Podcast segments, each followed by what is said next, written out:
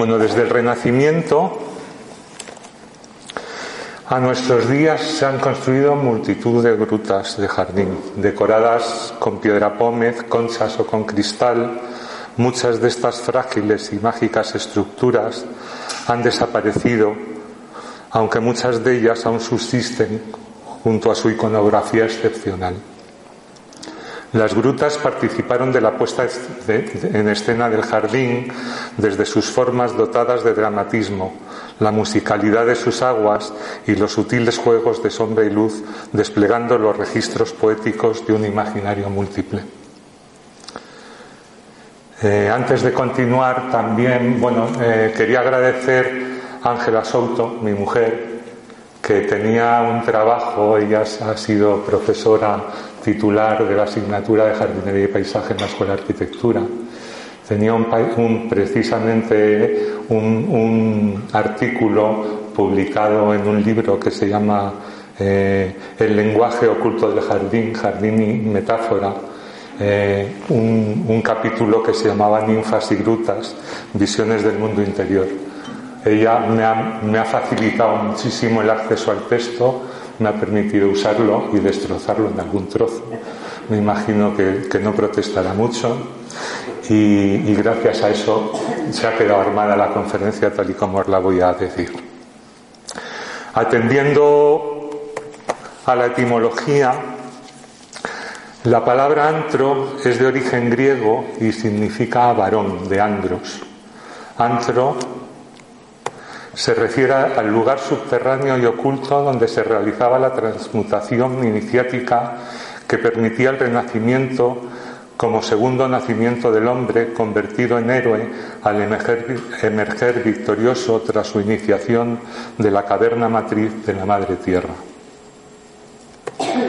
El antro es un lugar de reunión de varones para celebrar ritos históricos relacionados con la transformación y la renovación del candidato, el lugar donde se celebran los ritos de paso, donde el iniciado adquiere su personalidad.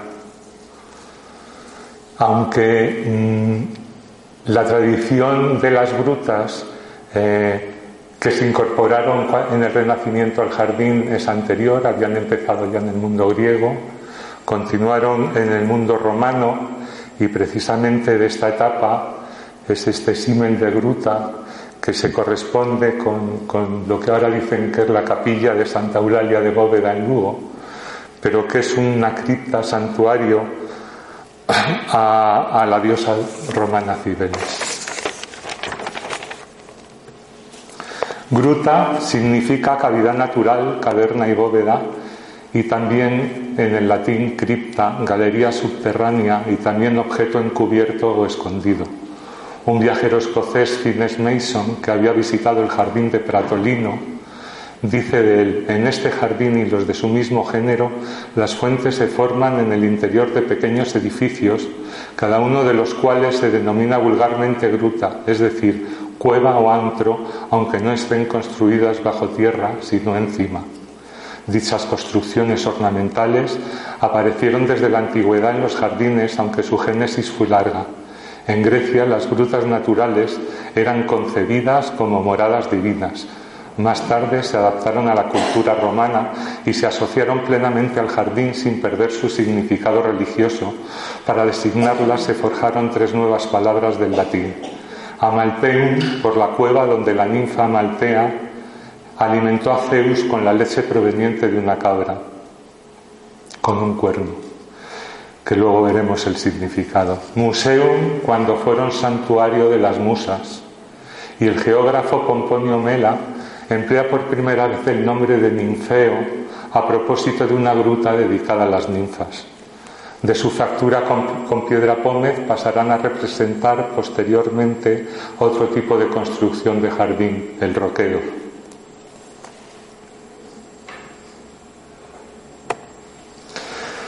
Del simbolismo y significado esotérico de aquellos ritos y procedimientos iniciáticos que tenían lugar en los antros, nos da Platón una idea muy clara, filosóficamente expresada y asequible en la mente racional en el capítulo de su diálogo La República dedicado al mito de la caverna, unos prisioneros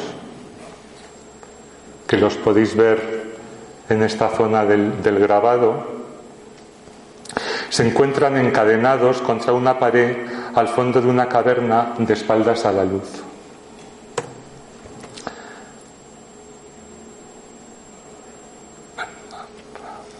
Solo conocen el mundo por las sombras de los objetos que situados sobre esa pared son proyectadas en la pared enfrente.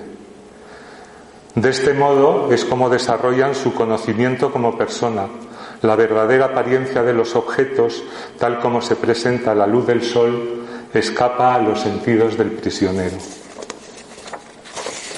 Este conocimiento aparente, que posteriormente Jung va a denominar sombra, puede contener diferentes facetas, bien el conocimiento negativo a vencer o el positivo a desarrollar la resistencia a la manifestación de la sombra, su represión, su inhibición, sofoca las emociones, disminuye el movimiento de la energía y anula los sentimientos. Para descubrir la realidad deben abandonar sus actuales conocimientos y dirigirse hacia la luz, donde les será mostrado lo verdadero, el mundo de la verdad. Esto lo muestra este, este emblema renacentista donde estamos viendo, he perdido el, grupo de sabios situado en una, en una cueva, en una caverna, bajo una montaña, sobre el que los tres, sobre el que tres sabios les indican cómo pueden alcanzar el conocimiento, siempre con referencia a los cuatro elementos, el fuego, el viento, la tierra y el aire, que están en las cuatro esquinas y simbolizando ese cambio por la transformación de la luna en sol que está dibujado sobre el arco que está sobre, la, sobre el montículo.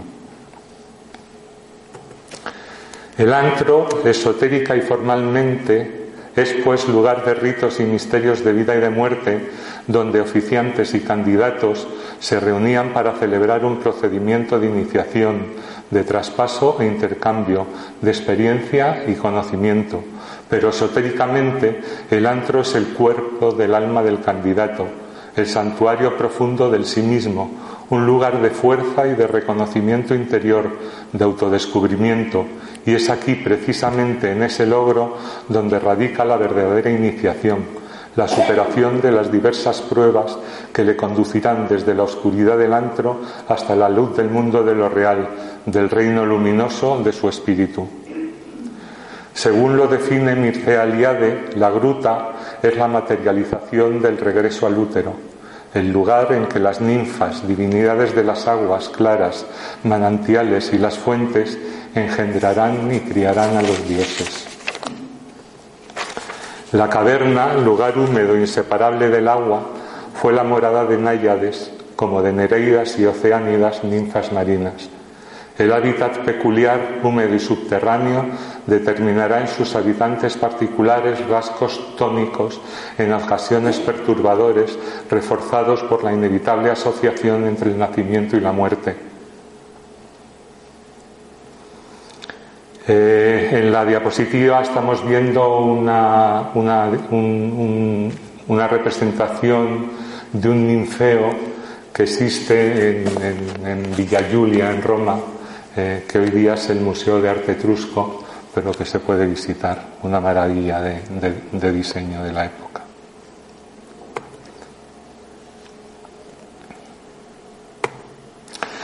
La gruta se convierte así en la puerta al inframundo, el acceso al Hades, la entrada a la fragua de Vulcano, la boca de la mansión en la que viven dragones, serpientes y otras alimañas. En su interior se cuecen los metales alquímicos y maduran las piedras preciosas. El descenso al interior de la tierra es la primera etapa del recorrido iniciático. Dante se pierde en la selva oscura y de la mano de Virgilio baja a los infiernos. Lugar de muerte. La cueva promoverá el regreso a través de procesos de putrefacción. La cueva será también el gran crisol donde tendrá lugar la fecundación y gestación de todos los seres. En la alquimia existe un acróstico, vitriol, Visita el interior de la tierra y rectificando encontrarás la piedra, la piedra oculta, una operación necesaria para llevar el proceso a término. Representaba la transformación del plomo en oro, el paso de la oscuridad a la luz que se da en el proceso alquímico. Alquimia viene del vocablo alquemí, tierra negra, con el que denominaban los egipcios a los lodos que quedaban tras la retirada de las aguas del Nilo, dando lugar al surgimiento de innumerables seres vivos. Las grutas egipcias fueron las pirámides en cuyo corazón o caverna el faraón y su séquito eran enterrados para seguir viaje hacia ultratumba. Basado en la forma de pirámide, surgirá en, Preneste, al este de Roma, el santuario de la fortuna. Eh, estaba comprobando si se puede leer.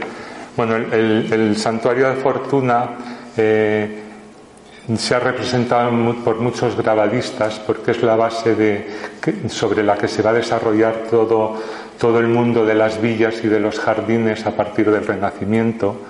Y entonces eh, os traigo varias representaciones que iremos viendo conforme vaya, vaya hablando.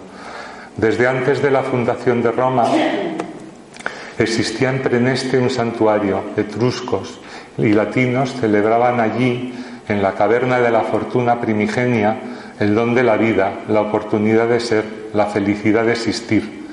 Al principio hubo una gruta natural en la falda de la colina, considerada desde el siglo VII a.C. un lugar sagrado. La gruta todavía existe, se llama la Caverna de las Suertes.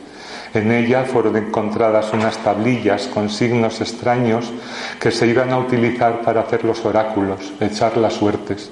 El día que las encontraron, un olivo situado en su alrededor rezumó miel en señal de confirmación. En su Hipnerotomaquia polifili, aparecida en 1499, El sueño de amor de Polifilo, Francesco Colonna narraba un sueño nostálgico de una búsqueda a través de la antigüedad poblada de ninfas y de ninfeos. En el relato la ciudad de Preneste va a ser reconocible como la primera etapa de Polifilo tras salir de la selva oscura. El protagonista del sueño de amor que dejó escrito el frate Colonna nombre ficticio que algunos investigadores hacen coincidir con León Battista Alberti y que va a constituir un modelo que servirá de paradigma a un importante número de jardines desde el Renacimiento.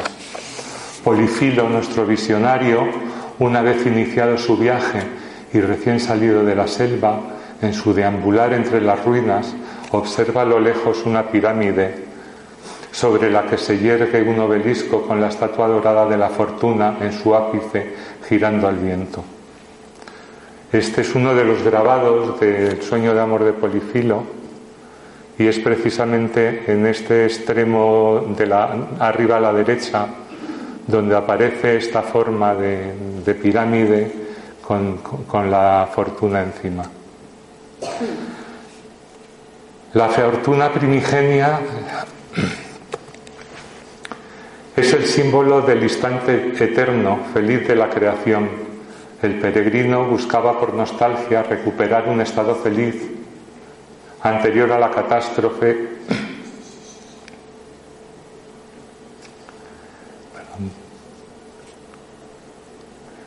del diluvio, perdón, que destruyendo el paraíso terrenal prohibió a los hombres el acceso a la fuente de la vida.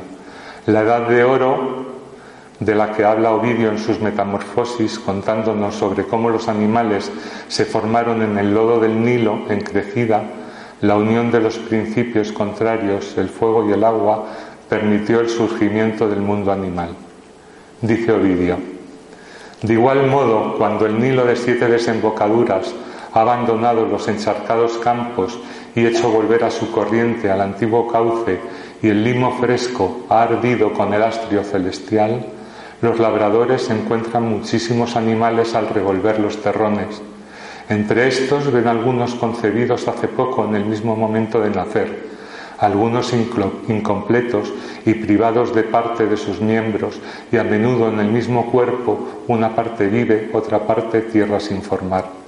En, en, efecto, cuando la humedad y el calor han conseguido un equilibrio, conciben y de estos dos nacen todas las cosas y la discorde concordia es adecuada para la generación. El templo piramidal de Preneste se compone de un zócalo, vamos a volver a uno de los dibujos, un zócalo que está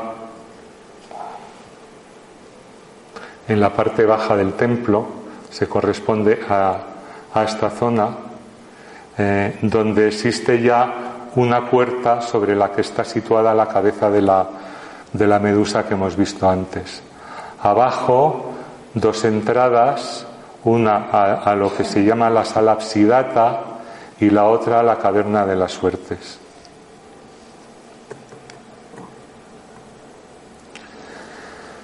El templo piramidal se compone de un zócalo y una elevación de 1410 peldaños. En el centro de ese zócalo, sobre una puerta, la terrible cabeza de Medusa, Medusa defiende los lugares consagrados a Atenea, el conocimiento, convirtiendo en piedra a todo aquel que se encuentre con su espantosa mirada. Convertirse en piedra significa un castigo, es el volver atrás del juego de la oca. No hay peor castigo que retornar, que retornar a un estado precedente para quien busca la fuente de la vida. Las, las escenas que en Palestrina va a contemplar Polifilo, el visionario, son, entre otras muchas, una cabeza de medusa aullante situada sobre la puerta de la pirámide que veis arriba a la izquierda, eh, un elefante portando un obelisco y un caballo que traslada las almas que van a transformarse con forma de niño. Para ello deben de entrar por una puerta custodiada por un dragón guardián del fondo oscuro de la gruta donde la vida germina, fondo donde se encuentra el ánima de Polifilo transformado que el dragón defiende. La caverna con la que comunica la puerta que narra Polifilo hace referencia a la caverna de las suertes de Preneste y la sala absidata. En ella se encontraban dos importantes mosaicos romanos, uno sobre el origen de la vida en el mundo marino y el otro sobre los animales del Nilo. Ahí estáis viendo una reproducción del mosaico y una reproducción también del lugar que ocupaba el mosaico en la sala absidata que hemos nombrado antes. Fue Alberti, el arquitecto, el Baptista Alberti, el primero en proponer grutas y ninfeos en sus prescripciones para el jardín, en su obra de reedificatoria publicada en 1485. Una de estas grutas aparece ya en, una primera ordenación acometida por el Bramante para el patio del Belvedere del Vaticano. Un patio del Belvedere que se, que se asimila precisamente a esa forma escalonada de la pirámide, donde tiene un crescendo que es una extensión desde un patio bajo a un patio alto arriba, donde va a estar la, la de la piña, y justo debajo una primera terraza donde va a haber una puerta que es ya el acceso a una gruta. El arquitecto también fue pionero en la sugerencia de introducir elementos de artificio o engaño en su deseo de engañar al visitante o mejor entretenerle o asustarle con la encantadora novedad de la sorpresa. Burlas de agua en Caprarola, situada en la diapositiva de la izquierda, y la fuente del diluvio en Villalante, también cerca de Roma. Va a ser en Florencia donde se va a crear un conjunto de villas de los Medici donde el elemento se va a multiplicar. Estamos viendo la primera de ellas que se construye, Castelo.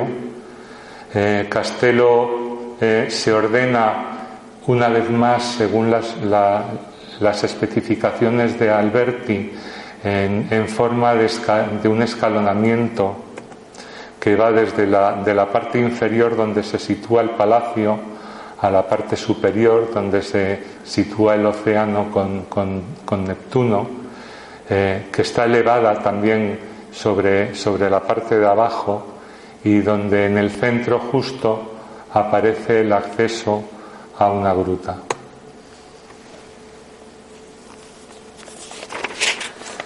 En Castelo, dos columnas dóricas, recuerdo de las de la puerta de Pereneste, guardan la entrada de la gruta en la que el peregrino se apresta a recibir una iniciación tocante a los misterios de la vida.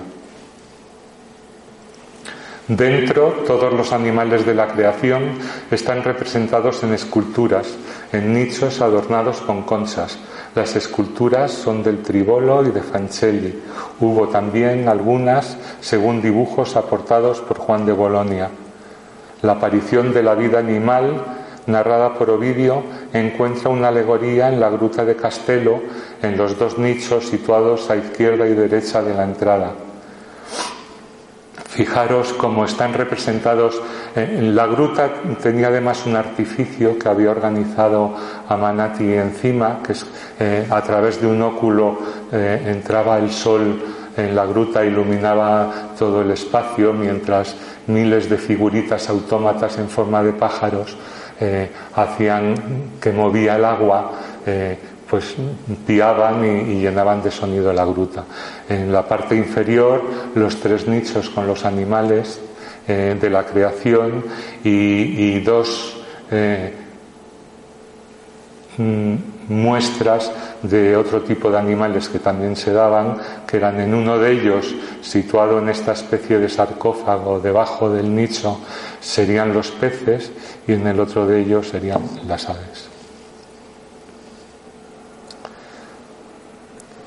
Amanati, que había concebido la gruta, la situó de manera que el sol pudiese penetrar hasta el fondo en algunas horas del día.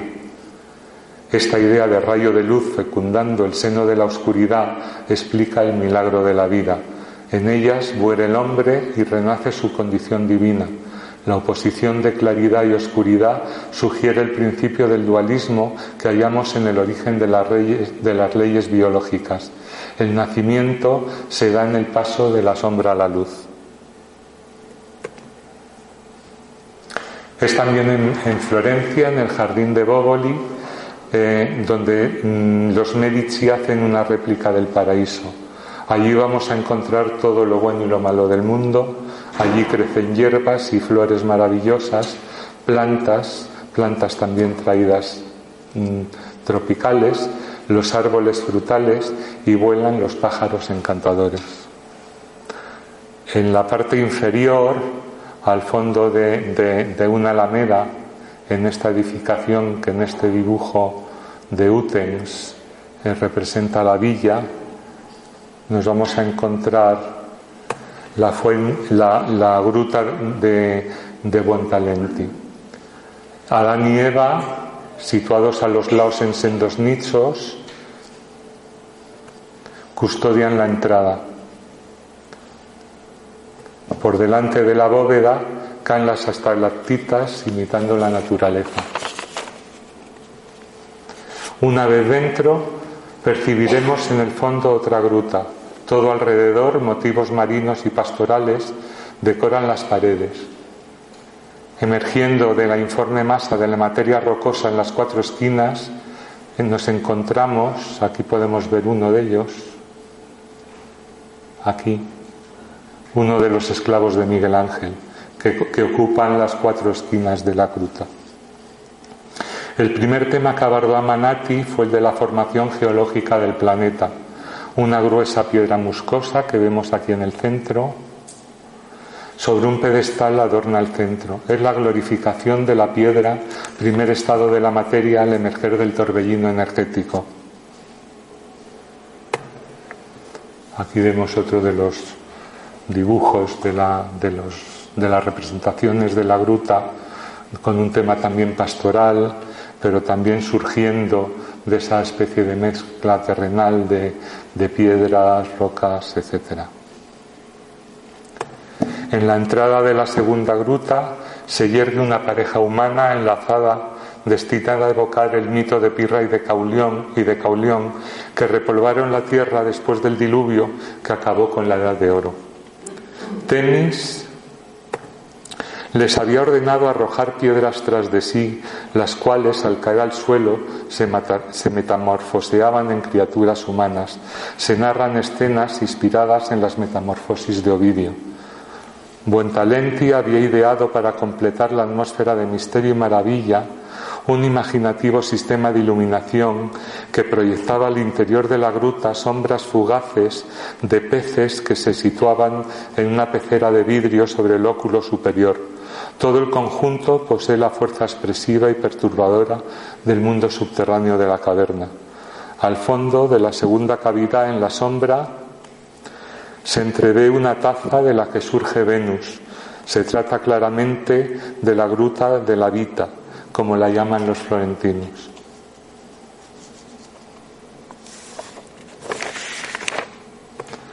Al salir de la gruta en el centro del anfiteatro situado ante el Palacio Pitti, una representación de la victoria de la vida sobre la muerte. Un obelisco parece atravesar un sarcófago situado delante. Un rayo de luz divino fecunda la tierra penetrando en la tumba y haciendo resucitar al muerto. El medio marino en que, en que hizo eclosión la vida está representado al final de, la rampa que queda fuera de la diapositiva subiendo por esta rampa que veis aquí a la izquierda el medio marino en que hizo eclosión la vida está representado al final de la rampa en el estanque de, Neptuno. Pero un poco más allá, también esta vez cerca de Roma, en el jardín de Momarzo, acompañada por el perro infernal de tres cabezas, situado en el sendero que conduce hasta ella, la boca de la verdad, que veis en la diapositiva, ofrecía al peregrino la posibilidad de meditar sobre sus experiencias metafísicas. En el labio superior de la tremenda boca abierta leemos Ogni pensier vola. Nos vuelve a la mente la enseñanza de Platón. El conocimiento que solo depende de las sensaciones es semejante al que puede tener un prisionero encadenado al fondo de la caverna, de espaldas a la luz. Solo conoce las sombras de los objetos proyectadas desde el, desde el, exterior sobre la pared del fondo. La verdadera apariencia de los objetos, tal como se presenta a la luz del sol, escapa a los sentidos del prisionero. A la salida de la gruta el visitante se verá deslumbrado por la luz del sol y las alegorías de otra realidad que le rodean. Pero hay aún un tercer jardín en, en el entorno de Florencia, eh, el jardín de Pratolino, eh, que, de, casi todos los jardines mediceos es el que más, eh, con más pérdidas ha llegado hasta nuestros días.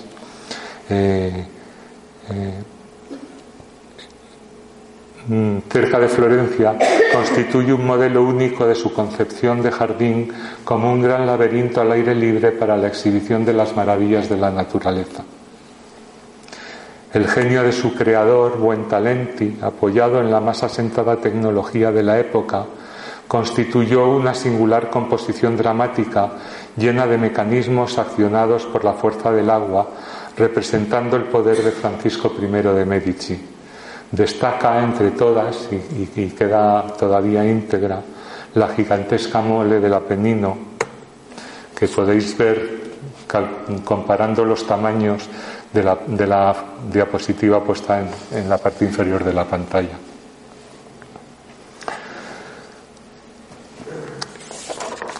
Eh, la figura del Apenino no es más que, una gruta que veis también en la parte de arriba de la pantalla, en, sección, es decir, el gran personaje está vaciado por dentro en algunas partes y, conforma lo que, lo que llamamos una gruta de jardín.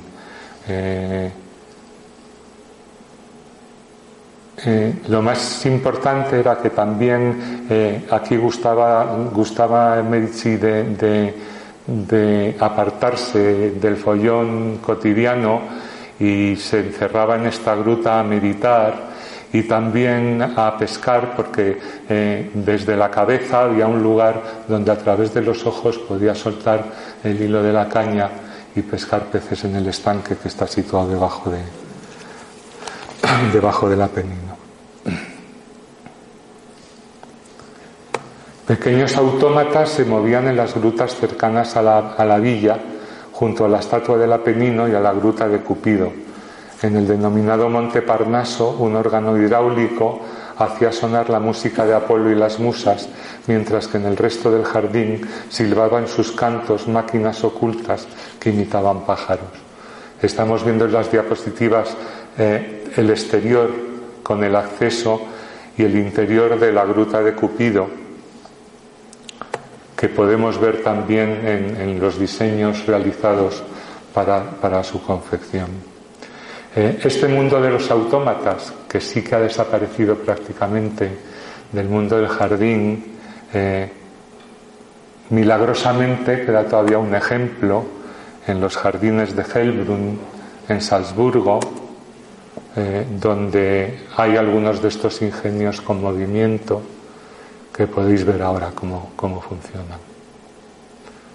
Esta especie de cono dorado que levanta la fuente, siempre llamando a hacer la maravilla. Este es Apolo que va a, quitarle la piel a Marcias.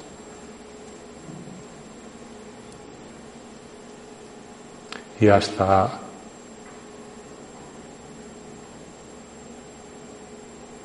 una inmensa representación del mundo social en, la ciudad, en este teatro mecánico.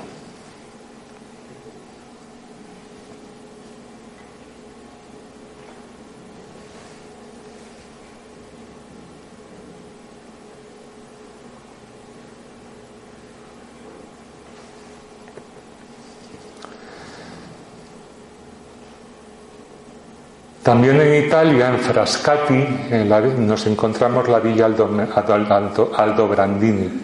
El teatro de agua define todo el conjunto externo del mismo. Está compuesto por una gran exedra en la que se abren cinco grandes nichos con fuentes y estatuas, alternando con otros más pequeños decorados con relieves y bustos y, complementándose con dos alas rectangulares que aquí quedan fuera de, la foto. Eh, en los laterales que cobijan dos estancias, una de ellas dedicada a San Sebastián y otra a Apolo y al Parnaso. Una balaustrada recorre la exedra por toda su parte superior, que la estamos viendo aquí.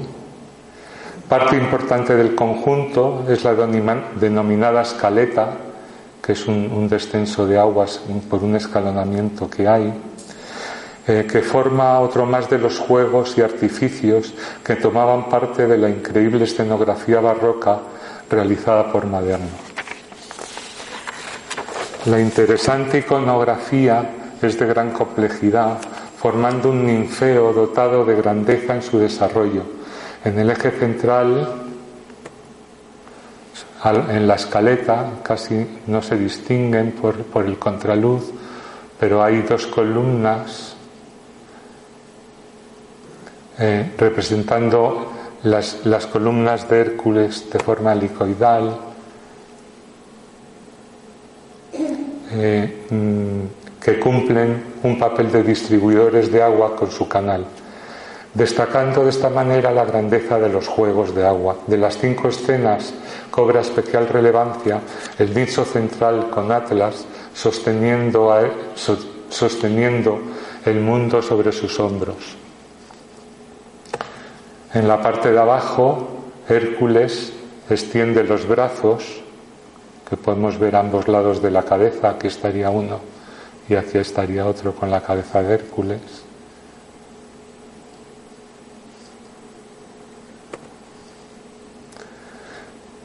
Eh, extendiendo los brazos porque quiere sostener la esfera. Una cabeza y dos brazos surgen del agua de un pequeño estanque. Atlas es el astrónomo que enseña su ciencia a Hércules, quien tras recibir la esfera, la sabiduría, se convertirá en filósofo, aquel que busca el conocimiento.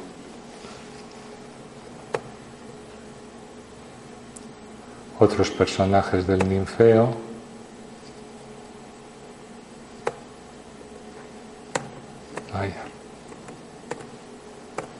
Así se quita la sorpresa. Eh, cerca de Roma de nuevo, Villa d'Este, donde Hipólito d'Este, el cardenal, hijo de Lucrecia Borgia, crea en Tivoli el jardín. Eh, la idea de Villa d'Este reproduce de alguna manera la, la gran mole de la pirámide de Preneste. Según se entraba, nos encontrábamos todo el palacio y los sucesivos aterrazamientos hacia el jardín de frente. En la fuente de Lobato consagra el momento en que el hombre, participando de los dos universos visible e invisible, aparece sobre la tierra. De las rocas situadas al fondo mana una vena de agua de tan abundante caudal que llena una corona de tazas desembocando en un estanque de varios niveles en el que se forma una inmensa cascada que forma un luminoso velo al recoger en cada gota un rayo de sol. El resto de las grutas que rodean el paraje intensifica el sonido del agua cayendo sobre la taza y conformando además un ámbito por detrás de la, de la cascada que veremos ahora, porque el cardenal invitaba a sus visitantes para hablar de sus asuntos secretos a, andar por detrás de la fuente en esta especie de, galería eh, de gruta situada detrás de ella.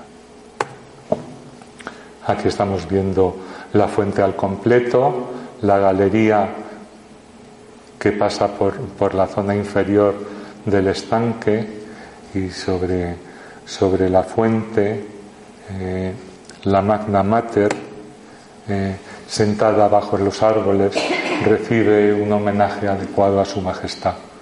El soplo divina en forma de serafín no se ve casi en, la foto, porque está situada aquí abajo detrás de, esta persona que, está ahí con el brazo extendido. Eh, el soplo divino en forma de serafín surge de entre dos conchas que flotan sobre el estanque. El soplo divino no es otro que el Espíritu Santo, el Espíritu de amor que da la vida. Pero nos vamos a Nápoles, a Caserta, a la creación que, que Vanvitelli hizo en el palacio que construyó allí para, para Carlos III antes de su venida a España, cerca de Nápoles. El agua conforma en Caserta un impresionante eje longitudinal de casi cuatro kilómetros de largo.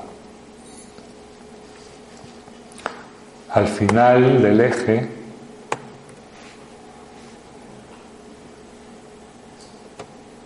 no sé qué ha pasado. Al final del eje nos encontramos con la fuente de los baños de Diana, que representa el momento en que la diosa es descubierta en su baño por Acteón. El cazador, cazado, se convierte en, la presa de la, de la diosa al ser descubierto. Cuando Acteón se transforma en ciervo, tiene una revelación en el momento que conoce a la diosa en su desnudez. Ahí vemos el grupo de, de, Diana con las ninfas que la ayudan en su baño y el grupo con Acteón ya convertido en ciervo por la diosa en venganza y le lanza a los perros para que le despedacen. La escena responde a la desmembratio de la alquimia. Los perros que lo devoran en realidad devoran su antigua identidad. Son los pensamientos de las cosas divinas matando al hombre social liberándolo de sus sentidos perturbados de la cárcel carnal de la materia.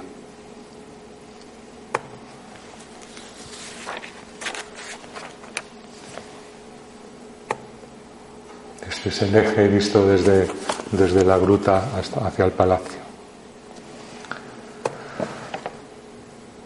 Eh, el tema de las grutas, ninfeos, va a continuar con el desarrollo de la historia del jardín con los jardines y llegamos hacia a, Versalles, donde en el eje norte-sur eh, va a aparecer eh, otro baño de ninfas, eh, que responde al dibujo que se presenta en la diapositiva en la parte de arriba, pero que, que se corresponde con este bajo relieve situado en la fuente de ese, en una de las fuentes de ese eje. Las, ninfas siguen siendo el tema favorito en Versalles como presencias ligadas al tema iconográfico de Apolo, protagonista de la escenografía para el Rey Sol. Aparecen en una de las fuentes del norte. Luis XIV encargó las figuras de la gruta de Tetis, en donde las ninfas bañan y perfuman al dios Sol después de su transitar diario de oeste a este en, el eje marcado por el Gran Canal. En, Versalles está construido de manera que en, su eje longitudinal eh, es de, este a oeste, poniéndose el sol eh, en determinados días del año al final del, gran canal, eh, iluminando todo el espacio de rojo. El grupo de Apolo fue desmontado posteriormente y montado en otro nuevo ninfeo, esta vez al aire libre, eh, situado también en otro, en otro de los rincones de Versalles eh, y, situado en un roquero con gruta eh, en otra parte diseñado por, por Hubert Robert. No lejos de allí, de Versalles, en el Palacio de Rambouillet, también perteneciente al rey, eh, Luis XVI hizo edificar para María Antonieta una lechería para degustación de leche y fabricación de quesos. Esta es la puerta con el dibujo, con una sección transversal del edificio. El grupo escultórico de Pierre Julien crea una gruta sorpresa con su línea de fuentes que vemos a los lados, donde la leche era puesta a refrescar. La reina María Antonieta hizo reproducir la forma de sus senos en las tazas que se utilizaban para, para degustar el manjar lácteo. El carácter simbólico de la gruta se va a mantener en el tiempo en la concepción naturalista del jardín diciochesco, parte esencial de los recorridos alegóricos muy influidos por el carácter de la iniciación masónica. La gruta va a conectar con la filosofía de retorno a la naturaleza y a los orígenes, inmersa en un jardín que retomaba el ideal de Arcadia congelada por los pintores paisajistas. Poetas, mecenas y aristócratas abrazan la filosofía liberal progresista. En su vida, en su villa de Twickenham, Pope, el poeta, construyó en su gruta su particular mundo filosófico poético, en donde exhibía su colección de elementos geológicos. La gruta de Pope era un lugar de retiro, meditación e inspiración, su propuesta para situar allí a la ninfa dormida, presencia de la divinidad local del genio del lugar, nunca llegó a ejecutarse. Dice Pope, he puesto hasta la última mano a trabajar, acabando el paso subterráneo y el groto. Allí encontré un manantial con el agua más clara que emana en un perpetuo arroyo que hace eco en la caverna durante el día y la noche. Desde el río Támasis y a través de mi arco, mirando hacia arriba, se ve un camino de salvaje naturaleza que lleva hasta una especie de templo abierto enteramente compuesto de conchas, a la manera rústica, y desde esa distancia, debajo del templo, si miras hacia abajo, a través de una arcada de árboles en pendiente, ver las velas de los barcos pasando de repente y desapareciendo como a través de un cristal de perspectivas.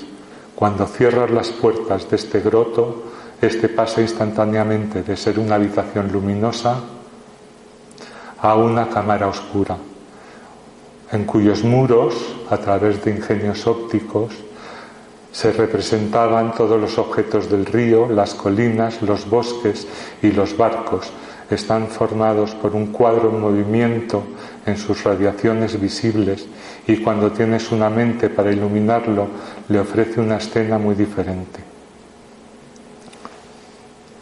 La gruta estaba acabada con conchas intercaladas con piezas que se asemejan al cristal en formas angulosas. En el techo hay una estrella del mismo material en la que cuelga una lámpara de fino alabastro y torna orbicular y forma orbicular cuyos miles de rayos puntiagudos brillan y son reflejados por todos lados. Tampoco queda en vivo el, jardín de Pope, tampoco tan solo queda de él un, trozo de la gruta a la que corresponde la foto que estáis viendo, porque el resto se desapareció y hoy día hay, construido un colegio en el, en el solar.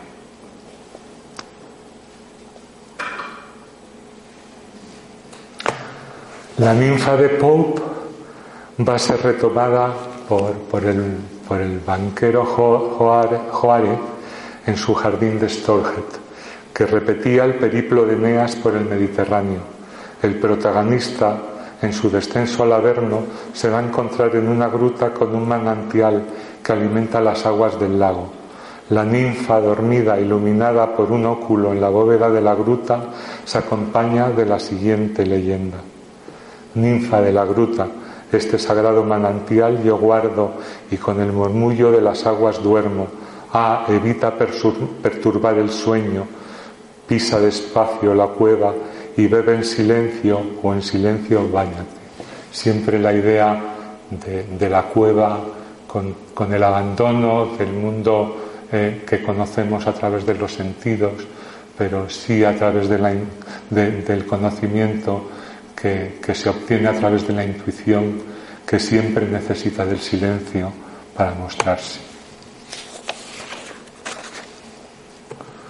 Este corresponde con, la fuente situada dentro de la gruta, con, una figura que en representación de un dios río, en este caso el dios del, del río Stau, por eso el jardín se llama Stauhead, porque es donde nace el, río Star.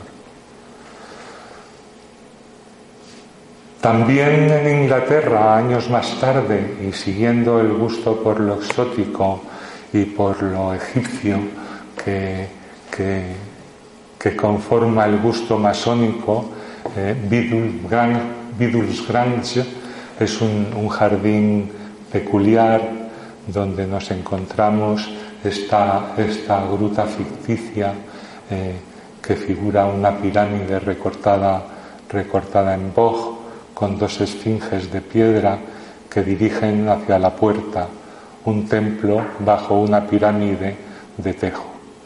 Desde la entrada, un oscuro pasaje progresa hacia un tenebroso ídolo de piedra representando al dios Tot Mono.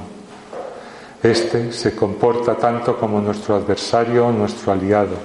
Sus bromas son enojosas y siempre hace que parezcamos locos. No obstante, también nos ayuda enseñándonos que el universo no se comporta según nuestras reglas y está allí para hacernos sonreír cuando la situación se hace demasiado dura. Desde la cámara de Todd, un camino a través de un tétrico paisaje, nos dirige hacia, hacia otras zonas del jardín.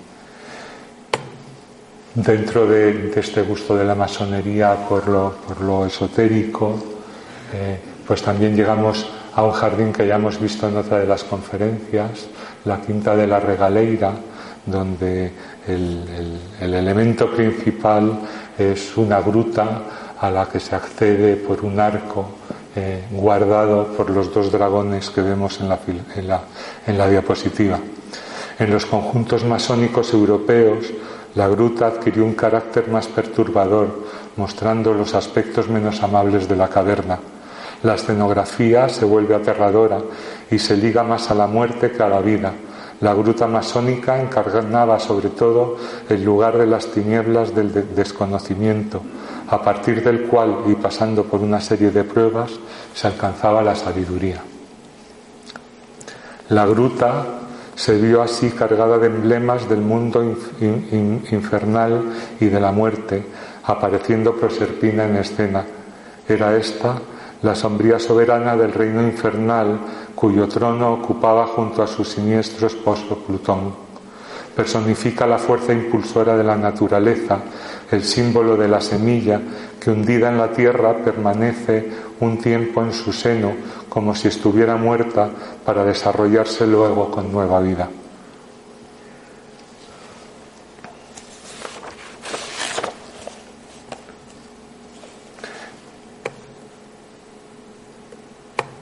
Desde la gruta, el ascenso hacia la luz se hace a través de la denominada torre invertida.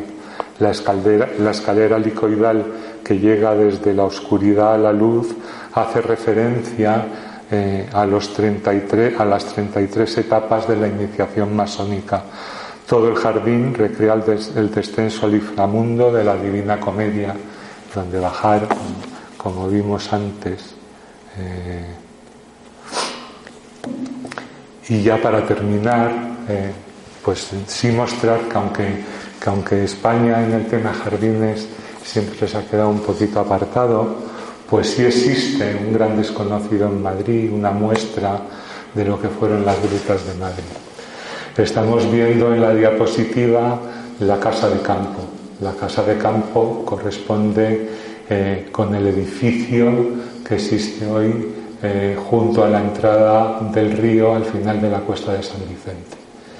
Eh, rodeando la casa existía el típico jardín renacentista que estáis viendo en la, diapositiva, un jardín de cuadros eh, con, con, una construcción en su eje donde aparece la estatua del rey Felipe III, eh, que es el que está ahora mismo situado en la Plaza Mayor. Eh, como el jardín se desmontó, se desmontaron también en ese momento las grutas que, le abrigaban, que se situaban en esta, en esta edificación que vemos aquí al fondo del edificio y del jardín. Estamos viendo un, planito donde se representa eh, lo que queda de la gruta sería lo representado en tonos ocres y, el tono rojizo a la zona que ha desaparecido. La gruta se encuentra en un total abandono hasta hace eh, pues unos 10 años en que con motivo de la intervención en el río Manzanares, de todo el paseo a lo largo del Manzanares, y la creación del huerto de la partida en el acceso a, la casa de campo, eh, apareció esto que nadie, que había gente que sabía que estaba ahí, pero que nadie daba ninguna importancia y ahí estaba medio tirado. Estamos viendo en esta diapositiva un, estado actual de cómo, de cómo están las grutas. Eh, y, milagro que siguen vivas porque cuando nosotros fuimos a entonces en aquel entonces a, visitarla porque estábamos haciendo ahí un trabajo eh, pues nos encontramos las grutas llenas de todos los camiones, los bulldozers, las carretillas eh, de cuidar el jardín, etcétera, etcétera. Aquí estamos viendo un detalle de la parte de atrás, donde en, el eje está la, figura de Felipe III y al fondo la galería de grutas. Eh, eh, al final de, este eje existe una grieta, una, gruta, perdón, con una representación de un dios río eh, que, que ahora mismo no existe ya y en este otro eje longitudinal estamos viendo la entrada a una de, a una, al, al, conjunto de las grutas. El río que está representado en, en el cuadro al fondo se corresponde, según las últimas investigaciones, con, con una representación del río Manzanares, que está ahora mismo trasladada al jardín del príncipe de Aranjuez, en la zona donde se encuentran los embarcaderos. Bueno, y con esto terminamos nuestra visita a las grutas de